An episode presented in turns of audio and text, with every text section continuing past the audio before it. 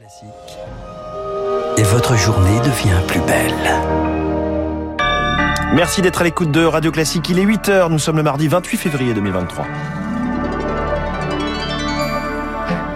La matinale de Radio Classique En France, 4 millions de personnes touchées par des maladies rares, un parcours du combattant qui débute d'abord par la pose du diagnostic. Cela peut prendre des années. Face à l'ampleur de la sécheresse en France, les préfets appelés à prendre des arrêtés de restriction d'eau dès maintenant. On verra dans le journal comment économiser de l'eau. Et puis dernier jour pour candidater au loto du patrimoine qui permet de financer la rénovation de sites historiques, un château dans la Somme, un pigeonnier en Normandie ou une cabane chanquée en Gironde.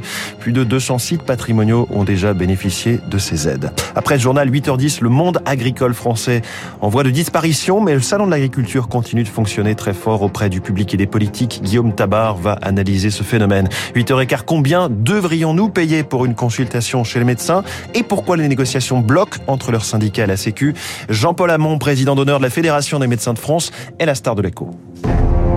Radio Classique. 8 heures sur Radio Classique, le journal de Julie Drouin. Julie, c'est la journée internationale des maladies rares. Et à travers le monde, on estime que 6 à 8 de la population en est atteinte. On qualifie de rare la maladie lorsqu'elle touche moins d'une personne sur 2000. En France, 4 millions de personnes sont concernées, mais nombreux sont les patients encore en errance thérapeutique. En moyenne, Rémi Pfister, il faut 4 ans pour établir un diagnostic. Il aura fallu 7 ans pour que Zekia Begdad puisse mettre un nom sur les symptômes de sa fille. Elle souffre du syndrome d'Ehlers-Danlos, une maladie héréditaire rare qui touche les articulations. Après avoir consulté plus de 20 spécialistes, elle était dans une impasse. C'était une bataille de tous les jours. Je pouvais faire mal à ma fille rien qu'en l'habillant. C'était les urgences, c'était les hôpitaux, les analyses. Et c'est vraiment un hasard. Heureusement que j'ai rencontré cette maman d'élève, une généticienne qui a confirmé le, le diagnostic. C'est un soulagement. On revit parce que on nous prenait pour des fous. Et en plus de ça, on arrête le traitement euh, inadapté. Même si dans 93% des cas, aucun traitement n'existe, mettre un nom sur le mal que l'on ressent, c'est une première étape cruciale. Et pour Hélène Présidente du collectif Alliance Maladies Rares, les médecins doivent aussi accepter de douter. Quand on ne trouve pas, on doit se dire c'est peut-être une maladie rare. Et ne pas hésiter à orienter le malade. Et on ne peut pas demander aux médecins généralistes de connaître 8000 maladies rares. Par contre, il y a des médecins, des médecins chercheurs, euh, il y a des protocoles de soins. Quand vous arrivez dans un centre de référence aux compétences maladies rares, par exemple de la peau, vous avez un spécialiste euh, des maladies rares de la peau et lui saura tout de suite où chercher. Environ 500 centres dédiés aux maladies rares existent en France, mais problème, selon les associations, ils sont trop peu connus des généralistes et surtout très mal répartis. Plus de la moitié sont en Ile-de-France. Un reportage signé Rémi Fister et la France est en train de rattraper son retard concernant le dépistage de certaines maladies rares à la naissance.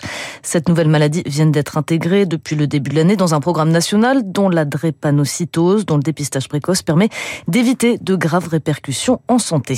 Réunion de crise au gouvernement face à la sécheresse après un mois de février qui pourrait être le plus sec depuis 1959. De l'Auvergne à l'Occitanie, en passant par les Hauts-de-France et la Provence, les réserves d'eau manquent, de quoi présager le pire pour cet été.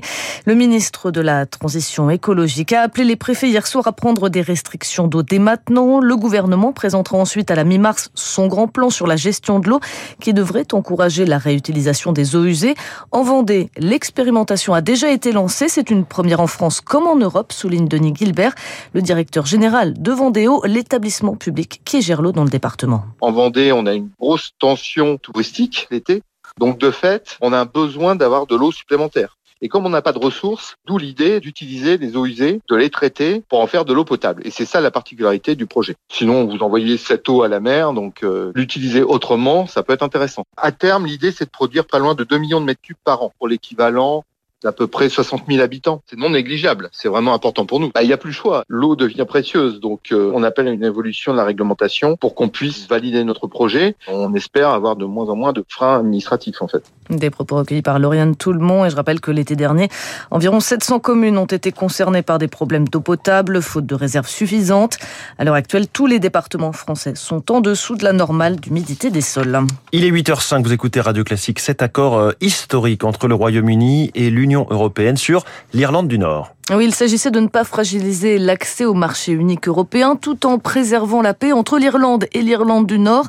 Un dossier épineux que le Premier ministre britannique a décidé de prendre en main pour atteindre finalement un compromis historique avec Londres entre Londres et Bruxelles. Il a été présenté hier donc par Rishi Sunak et la présidente de la Commission européenne. Le point avec Laura Calmu. C'est à quelques dizaines de kilomètres de Londres, à Windsor, que le Premier ministre britannique Rishi Sunak a reçu la présidente de la Commission européenne, Ursula von der Leyen. Tout sourire, drapeau européen et britannique en arrière-plan, l'atmosphère est plutôt détendue. Pourtant, l'annonce faite est importante, considérée historique. Les deux leaders veulent supprimer la frontière en mer d'Irlande en mettant en place un couloir vert pour les marchandises en provenance de Grande-Bretagne. Elles pourront arriver en Irlande du Nord sans subir de contrôle. Il y aura aussi un couloir rouge, donc des contrôles, pour les biens qui transiteront entre l'Irlande du Nord et l'Union européenne. Des solutions sur le long terme pour Ursula von der Leyen, saluées par Emmanuel Macron hier soir. Ce nouvel accord sera soumis à un vote, soutenu d'ores et déjà par l'opposition. Reste aussi à convaincre le parti unioniste nord-irlandais qui a l'intention de l'étudier méticuleusement avant de donner son avis. Notre correspondante Laura Calmu. Aux États-Unis, TikTok dans le viseur des autorités.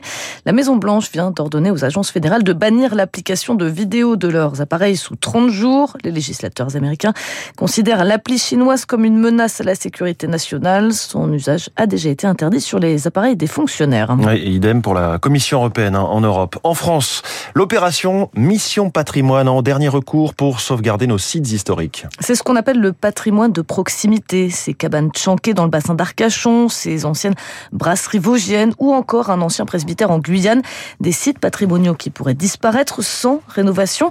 C'est là qu'intervient la Fondation du patrimoine et sa mission patrimoine qui, sous la forme d'un loto, a déjà permis de financer la restauration de plus de 215 sites en France. Bonjour Jean-Pierre Bossier. Bonjour. Délégué régional des Pays de la Loire de la Fondation du patrimoine. Alors, 5 ans de l'auto du patrimoine et vous nous le confirmez dans votre région, l'opération, c'est vraiment autre chose que du saupoudrage, c'est vraiment utile, même indispensable. Tout à fait, tout à fait. On a pu sauver euh, une trentaine de monuments qui sont en cours de restauration ou qui dont certains sont terminés. Et sans cette aide, euh, ces travaux-là n'auraient pas pu être entrepris ou entrepris très tardivement, qui auraient mis en péril encore plus l'état sanitaire de ces bâtiments. Lesquels, par exemple? Donnez-nous quelques exemples de, de, monuments. On parle de l'ancien tribunal de Beaugé, par exemple, qui était un tribunal qui était du 19e, qui était en très mauvais état, très dégradé, et qui euh, commençait à prendre l'eau par l'étoile. Donc là, ça devient dramatique quand c'est comme ça. La dégradation va très vite. Et il y a la chance qu'on a eue avec ce tribunal, c'est qu'il y avait un projet euh, de réhabilitation et de d'emploi, de réemploi, de réutilisation, de, de euh, il y a eu un, un projet euh, notamment sur le, les citoyens connectés, sur les choses comme ça, qui a permis de mobiliser les, les, les la mission Berne et de pouvoir débloquer ces sommes-là. Alors on dit que tous les gagnants du loto ont tenté leur chance. En l'occurrence, pour être sélectionné pour le loto du patrimoine, il faut monter un dossier ultra rigoureux. Alors, il y a un dossier qui, se, saisit en ligne sur le site missionberne.fr et qui permet de, répondre à un certain nombre de questions. Euh, il y a eu euh, en 2022, il y a eu 700 dossiers déposés sur ce site. Euh, sans, donc bien sûr, tous ne sont pas élus. Euh, ceux qui sont élus sont ceux qui ont un vrai projet de réemploi, de réutilisation, de mise à disposition du public euh, pour les arts, pour les choses comme ça.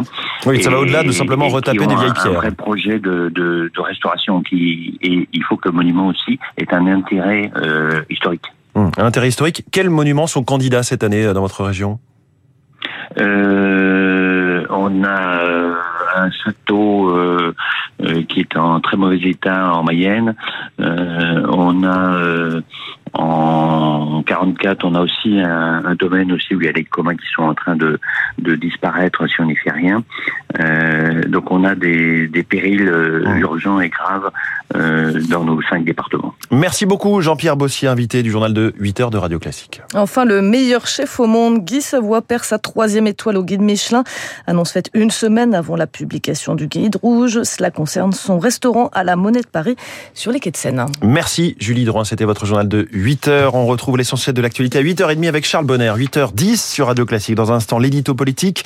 Pourquoi le Salon de l'agriculture continue d'aimanter les politiques, mais aussi le grand public? Phénomène réjouissant que va nous décoder Guillaume Tabar. Puis cette question, combien allons-nous payer au bout du compte pour une consultation chez le généraliste? Jean-Paul Hamon, président d'honneur de la Fédération des médecins de France, est la star de l'écho.